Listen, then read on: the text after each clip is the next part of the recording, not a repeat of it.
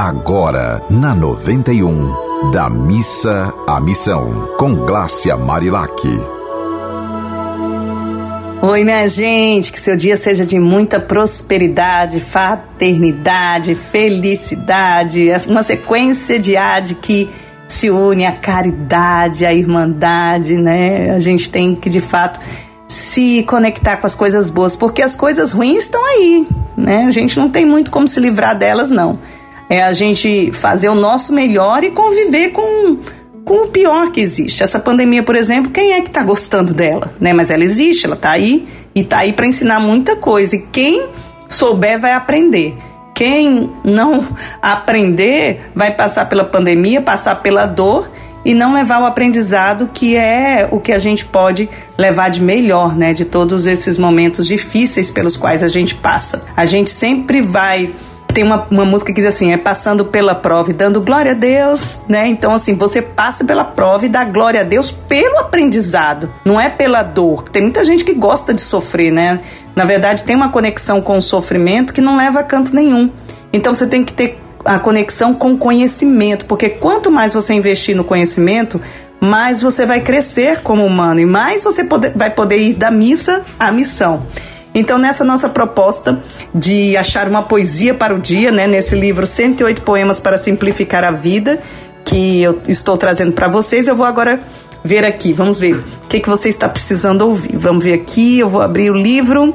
O amor é consciente. Olha o que essa poesia diz. É fácil se frustrar, só basta criar expectativas. É fácil se machucar, só manter as mágoas vivas. É fácil se alegrar, só ter atitudes assertivas. Se está difícil amar e ser amado, seja menos exigente, seja leve. Se está difícil educar e ser educado, seja paciente, seja breve.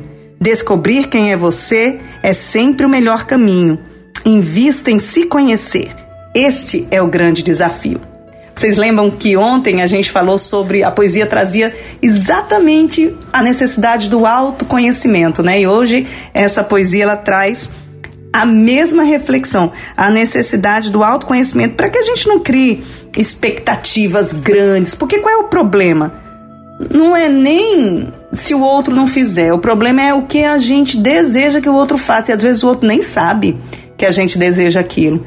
Né? Você fica sonhando de a pessoa ter uma atitude diante de algo que você fez e a pessoa nem tem essa atitude porque está num momento difícil ou porque não percebeu a importância daquilo para você. Então o problema não é o outro, é a nossa expectativa em relação ao outro. Esse é o grande problema. Por isso essa poesia diz assim: é fácil se frustrar, só basta criar expectativa. Se você não tiver expectativas altas, o risco de você se frustrar é pequeno, porque você já não criou grandes expectativas.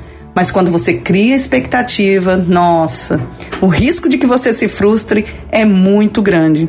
Por isso que a gente precisa ter atitudes assertivas. E o que é ter atitudes assertivas?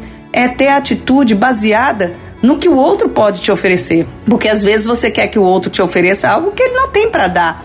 Então é muito difícil. Você dá porque você tem, o outro não tem para dar na mesma proporção. Então é importante a gente fazer o bem sem olhar a quem e sem esperar que o bem venha de volta a partir daquela mesma pessoa.